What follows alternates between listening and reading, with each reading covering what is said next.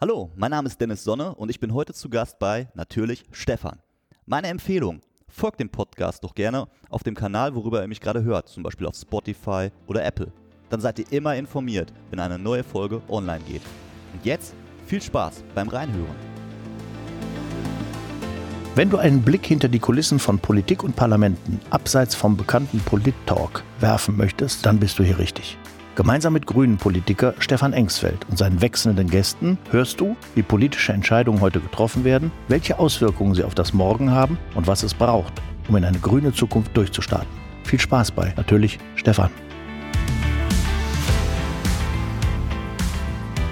Hallo und herzlich willkommen zu einer neuen Ausgabe meines Podcastes. Natürlich Stefan. Schön, dass ihr reinhört. Ihr wisst das ja, ich mache den Podcast nicht alleine, sondern ich habe immer einen Gast.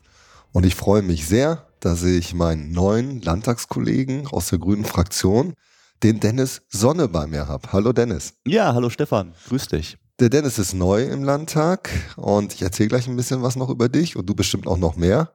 Der Dennis hat eine Besonderheit in Anführungszeichen, sage ich jetzt mal, weil der Dennis sitzt im Rollstuhl. Du bist derzeit in dieser Legislaturperiode der einzige Rollstuhlfahrer, den wir als Abgeordneter haben. Ganz genau. Also korrekterweise muss man sagen, ein Mensch mit einer Behinderung oder ein Mensch mit einer sichtbaren Behinderung. Es gibt viele Unterschiede, aber da unterhalten wir uns gleich bestimmt auch noch ein bisschen. Genau. Du bist 1984 geboren, du bist ein Landei, so würde ich das sagen. Ich bin ja Städter. Du bist ein Landei, das wird sehr befruchtend heute. Äh, wir reden gleich auch mal ganz kurz über den Karneval, der liegt ja hinter uns. Ähm, äh, du bist seit 2011 in Lüdinghausen, ähm, von in Werne geboren, bist ein bisschen nordwestlich gewandert äh, äh, und also Westfale, kurz gesagt. Genau. Ähm, du bist gelernter Finanzwirt. Du hast lange beim Finanzamt gearbeitet in Lüdinghausen. Was hast du da gemacht? Ich habe äh, Steuerveranlagung gemacht. Also ich habe im Veranlagungsbezirk gearbeitet, mir Steuererklärungen angeguckt, also Einkommensteuererklärungen und äh, diese aufgrund gesetzlicher Grundsätze geprüft und äh, dann das eine oder andere Mal auch natürlich gestrichen, so wie das halt ist, aber ne, da müssen Leute sitzen, die wissen, wie es fachlich korrekt ist, eine Steuererklärung, sonst könnte ja jeder da angeben, was er will. Ich bin einer von denen, der genau guckt, ob da die Steuererklärung richtig abgegeben, richtig eingereicht wurde und dann der festgesetzte Steuerbescheid am Ende auch korrekt ist. Du bist aber netter, ne? Ich bin netter, ja. Wobei ich sagen muss, ich komme aus dem Finanzamt Lüdinghausen, ein kleines Landesfinanzamt, äh, also auf dem Land ein Finanzamt und äh, da sind wirklich alle nett. Sehr gut. Ähm, seit letztem Jahr bist du halt dann hier Abgeordneter. Äh, natürlich mit einem Schwerpunktthema Inklusion auch. Du bist Mitglied im äh, Ausschuss für Arbeit, Gesundheit, Soziales, aber auch Schule und Bildung im Ausschuss. Du sitzt ja nicht immer schon im Rollstuhl, sondern als du ungefähr 20 warst, gab es einen Unfall. Magst du uns mal erzählen, was passiert ist? Genau, also ich war 20 Jahre alt, im Sommer, im August ist das passiert. Ich äh, war früher ein sehr sportlicher Mensch zum Glück, also das kommt mir jetzt wirklich zugute als Mensch, äh, der im Rollstuhl sitzt, weil ich als Mensch, der viel Sport gemacht hat und auch sehr viel Skateboard gefahren ist, einen gewissen Mut in meiner Jugend gesammelt habe, der mir vom heute auf morgen als Rollstuhlfahrer in meinem neuen Dasein wirklich sehr nützlich ist. Also das größte Problem, was du hast als Mensch, äh, der im Rollstuhl sitzt, ist, wenn du Angst vor etwas hast. Also, dass du dich zum Beispiel nicht traust, die vorne die Räder hochzukippen, um den Bordstein hochzukommen. Damit hatte ich von Anfang an gar kein Problem. Also natürlich ist man umgefallen, aber äh, man ist dann auch wieder aufgestanden und äh, hat weitergemacht. Also das, das war ein ganz, ganz, große, ganz großer Vorteil. Skateboardfahrer. Wir haben ein Skateboard-Video gedreht zu der Zeit, zu der Zeit auch wirklich sehr professionell. Also es gab da ja noch nicht äh, Blu-ray und diese ganze Qualität. Es war 2004. Müssen wir jetzt mal, das ist äh, kurz nachdem Videokassetten äh, vom Markt gegangen sind und DVDs waren noch ganz neu sozusagen. Da haben wir Skateboard-Videos gedreht, haben uns dann an einem Abend das Video angeguckt in einer Einrichtung und nach diesem Video sind alle auf einem Balkon gegangen. Ich bin hinterhergegangen, wir waren ungefähr 15 Leute und wenn 15 Leute vor dir auf einen Balkon gehen, gehst du halt einfach mit und hinterher, da denkst du ja gar nicht drüber nach. Dummerweise hatte der Balkon kein Geländer ähm, von dem ich, wo ich nichts von wusste, oh. äh, wurde mit einer Taschenlampe geblendet, gerufen, bin auf die Taschenlampe zugegangen und dann bin ich darunter gesegelt. Und dann habe ich Glück gehabt, ich bin nämlich komplett auf Asphalt geknallt. Äh, hört sich komisch an. Wie hoch sechs Meter, genau, sechs, Meter, Boah. sechs Meter Höhe runtergeknallt auf Asphalt, aber Glück gehabt, weil ein Meter neben der Stelle, wo ich aufgeprallt bin, ähm, war ein Container mit ähm, Metallstäben raus. Also wenn ich da reingefallen wäre, dann wäre natürlich viel schlimmer gewesen. Deswegen Glück immer Unglück und ähm, ich denke mal, damit hat, ich bin ein sehr positiv eingestellter Mensch, optimistisch und ich glaube, das ist ein Fall, der mit meinem Schicksal zu tun hat, der wirklich so eine Grundlage war für mein positives Leben, ja.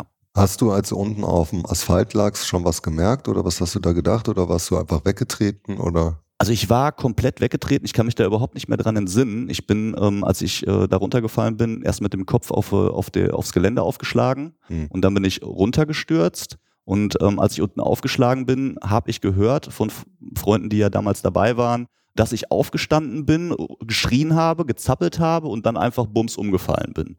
Dann war ich komplett weg und bin dann im Koma gewesen und nach äh, circa einer Woche wieder aufgewacht zum Glück. Und dann? Und dann hieß es, also meine Eltern waren da und die waren natürlich dementsprechend komplett fertig mit der Welt. Die waren zu der Zeit, als das passiert ist, auch 1000 Meter entfernt am Gardasee.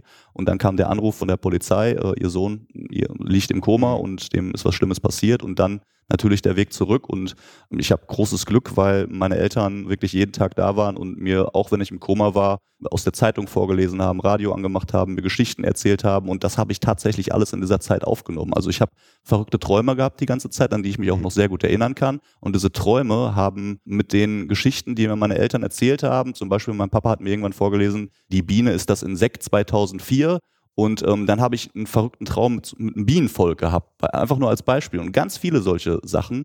Ja, als ich aufgewacht bin, ähm, war das erste tatsächlich, was ich gefragt habe, nachdem ich verstanden habe, dass ich meine Beine nicht mehr spüre, kann ich jetzt nicht mehr Skateboard fahren. Das war tatsächlich das erste, was ich gesagt habe. Und dann ist ja mehr oder weniger tatsächlich eine Welt für mich zusammengebrochen. Ist ja auch logisch. Ich war auch noch äh, sehr benebelt durch die ganzen Medikamente und, und Morphium und so weiter. Aber ich habe jetzt nicht ewig lange wegen meinem Schicksal ähm, rumgeheult, sage ich jetzt einfach mal ganz platt. Und das hat aber auch damit zu tun, ähm, dass ich ganz schnell gelernt habe, dass man sich an schlimmeren Schicksalen hochziehen muss. Und wenn du auf einer Neurochirurgie liegst im Krankenhaus und mhm. du gehst da mal auf, äh, auf den Stationsflur, mhm. dann siehst du Schicksal, Schicksale, mit denen du, ähm, ja, du, du misst dich dann tatsächlich ein bisschen. Ne? Du denkst dann, fuck, der Mensch hat einen offenen Schädel, der hat einen Körper vom, von einer Kanalbrücke gemacht und ist unten auf ein Fahrrad geknallt und äh, wurde operiert. Und der sitzt jetzt tatsächlich nur noch, auch wieder platt gesagt, sabbernd im Rollstuhl. Mhm. Ich habe das Glück, dass ich Fähigkeiten habe, dass ich von Anfang an daran geglaubt habe, dass ich die Fähigkeit habe, weiter ein ähm, selbstständiges Leben zu führen und unabhängig mhm. zu sein. Und das war von Anfang an mein Ziel. Das will ich erreichen. Ich will nicht abhängig sein von irgendjemandem. Das hat mich tatsächlich dann auch mein ganzes Leben bis heute begleitet und da bin ich sehr stolz drauf und äh, dankbar für. Dankbar auf jeden Fall. Du bist ja ein unheimlich positiv eingestellter Typ. Also wirklich irre. Ja, danke. Also man muss schon aufpassen, dass man nicht als Hans, in die Kuck, äh, Hans Kuck in die Luft durch die Gegend rollt. Natürlich hat man dann die ein oder andere Barriere auch mal vor sich, die einen dann vom Hans Kuck in die Luft auch abhält und dann wieder auf den Boden der Tatsachen runterholt. Es äh, gibt immer irgendwelche Probleme. Da kann auch jetzt der positiv eingestellteste Mensch der Welt nichts dran ändern. Das ist dann einfach so und dann, dann muss man auf anderen Ebenen was ändern, wie zum Beispiel auf politischer Ebene. Hat dir eigentlich die Musik in der Zeit auch nochmal geholfen? Weil, was viele, glaube ich, nicht wissen, du rappst, du bist ja auch Rapper, du hast auch einen Namen, Sit-in Bull, was ich sehr, sehr witzig finde. Du hast zwei Alben gemacht, eine Menge Songs. Äh, du gibst heute Workshops. War das eine Stütze, eine Hilfe? Die Musik zu machen, also das ist wieder so eine Zeit aus dem Krankenhaus raus. Eine Freundin meiner Mutter hat mich besucht im Krankenhaus und hat natürlich, weil es ja auch eine Freundin der Familie ist, von meiner Geschichte gehört und hat mir ein Buch mitgebracht und in dem Buch stand nichts drin bis auf ein kleines Vorwort. Dennis, hier kannst du, also sinngemäß, stand da ein bisschen anders drin, Dennis, hier kannst du alles reinschreiben, was du verändern möchtest, was dir auf den Nerv geht, was du gut findest und so weiter. Schreib einfach alles rein. Und dann habe ich angefangen. Dann habe ich angefangen, Texte zu schreiben, ähm, einfach nur über Gott und die Welt. Irgendwann habe ich dann angefangen, Reime zu schreiben, weil ich in der Zeit im Krankenhaus, also in der Rehabilitationszeit, auch einen Kurs, einen Sprachkurs gemacht habe, wie man richtig spricht. Dann habe ich angefangen, wie gesagt, Reime zu schreiben und dann, weil ich ja auch Radio viel gehört habe und Musik viel gehört habe, immer schon, äh, habe ich dann angefangen, so, so ein bisschen Rap daraus zu machen. Und das ist dann immer mehr entstanden, bis ich mir dann halt schließlich den Namen äh, Sitting Bull gegeben habe und zu einem Künstlerkollektiv in Lüdinghausen in meiner Heimatstadt Kontakt aufgenommen habe, die mir die Möglichkeit gegeben haben, einen eigenen Song zu produzieren. Das habe ich 2005 getan, nee, 2006 getan und seitdem äh, weiß ich, wie cool es ist, einen eigenen Song zu produzieren und dass es ja auch möglich ist heutzutage mit nicht viel Technik selber Musik zu machen und davon profitiere ich noch bis heute. Ich habe ein Foto von dir gesehen, das fand ich sehr beeindruckend, auf einer Bühne im Rollstuhl vom Brandenburger Tor. Was war denn das? Das war eine richtig geile Veranstaltung. Das war eine Inklusionsveranstaltung im Jahr 2017 vorm Brandenburger Tor. Da sind zum Beispiel auch der Tanja Glar aufgetreten. Aufgetreten ist auch geil. Das ist nämlich auch ein Stand-up-Comedian, ist auch geil, weil er im Rollstuhl sitzt und ähm, ein sehr lustiger Typ ist. Und ich bin da als Musiker aufgetreten und konnte da zwei Songs performen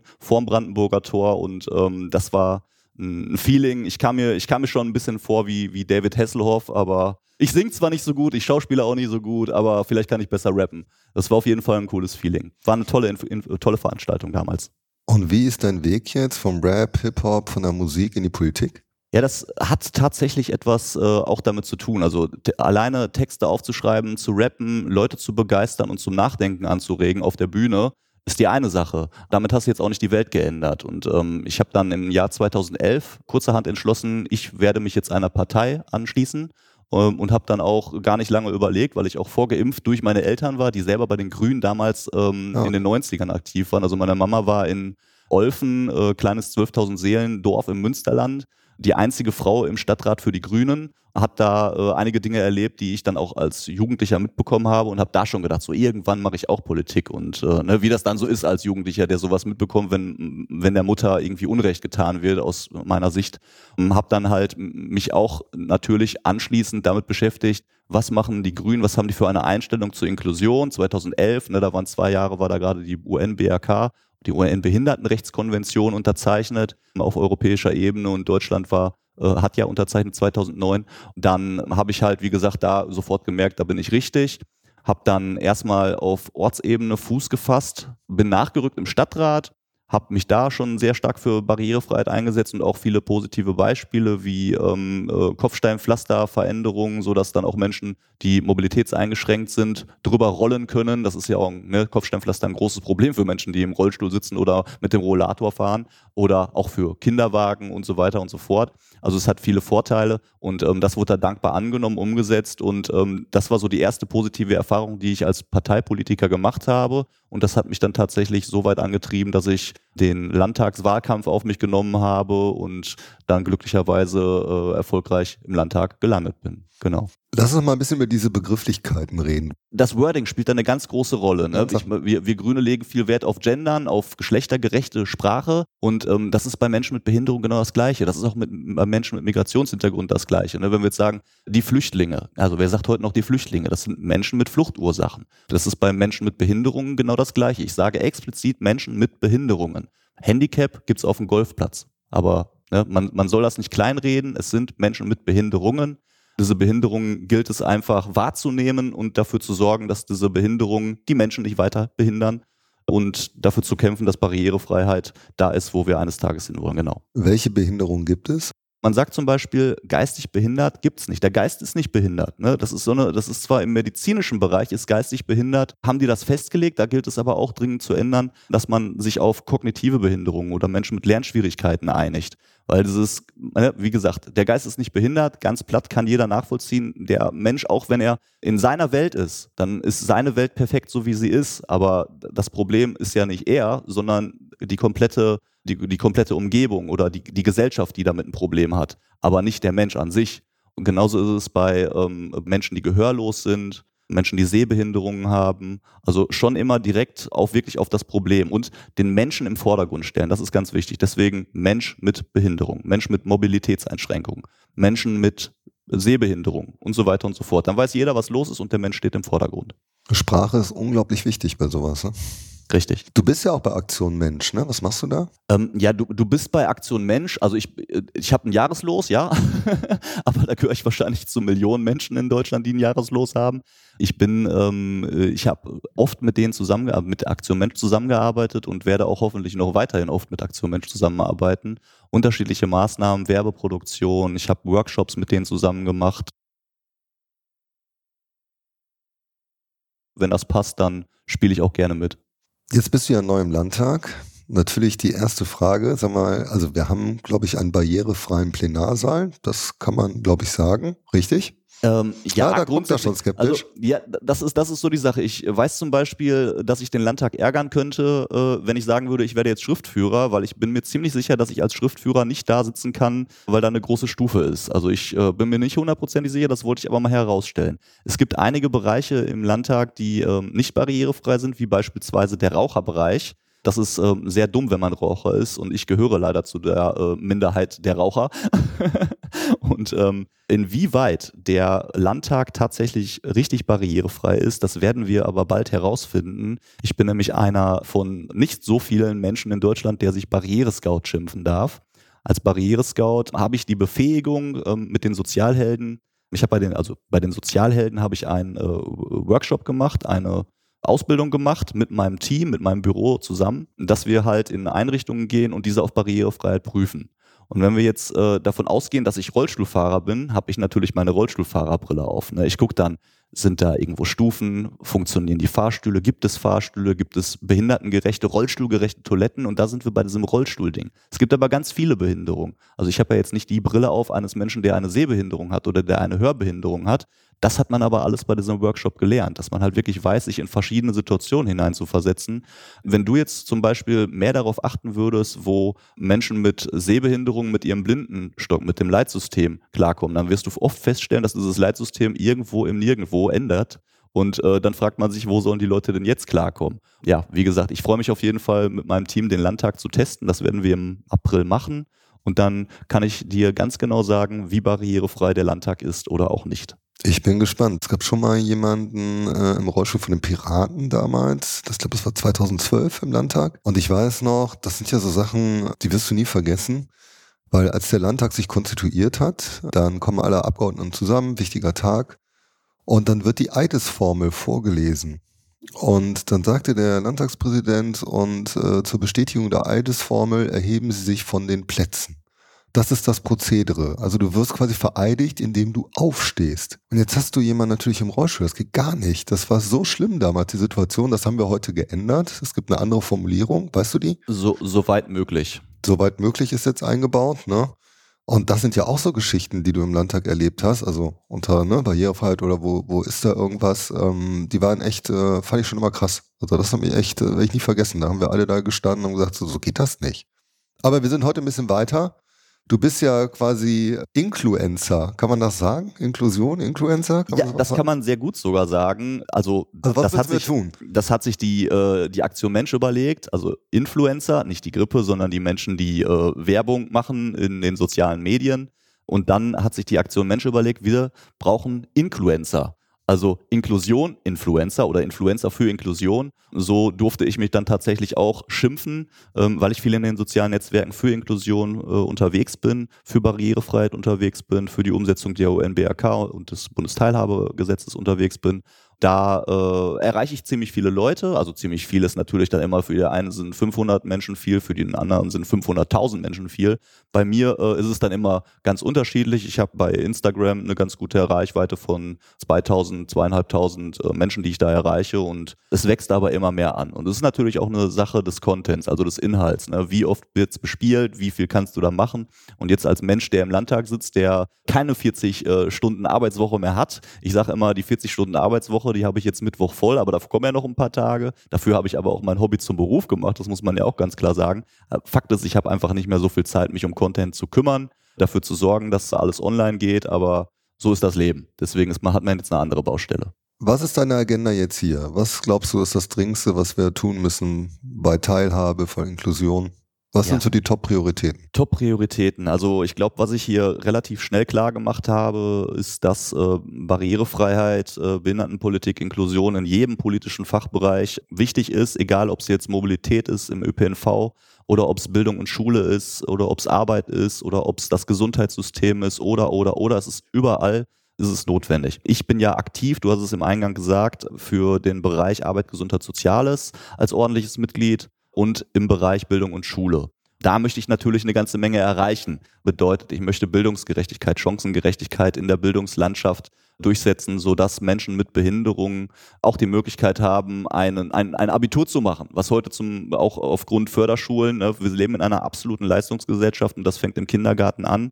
Bist du, läufst du nicht mit, rollst du nicht mit, in meinem Falle, dann fällst du vom System runter, landest auf eine Förderschule und dann gehst du zu 75 Prozent in einer Werkstatt für Menschen mit Behinderung, verdienst 1,30 Euro pro Stunde, hast keinen wirklichen Arbeitnehmerstatus, weil du in einer Rehabilitations Rehabilitationsmaßnahme bist, hast im Prinzip auch nicht mal die wirklichen Arbeitnehmerrechte. Und dafür setze ich mich sehr stark ein, für mehr Inklusion auf dem Arbeitsmarkt.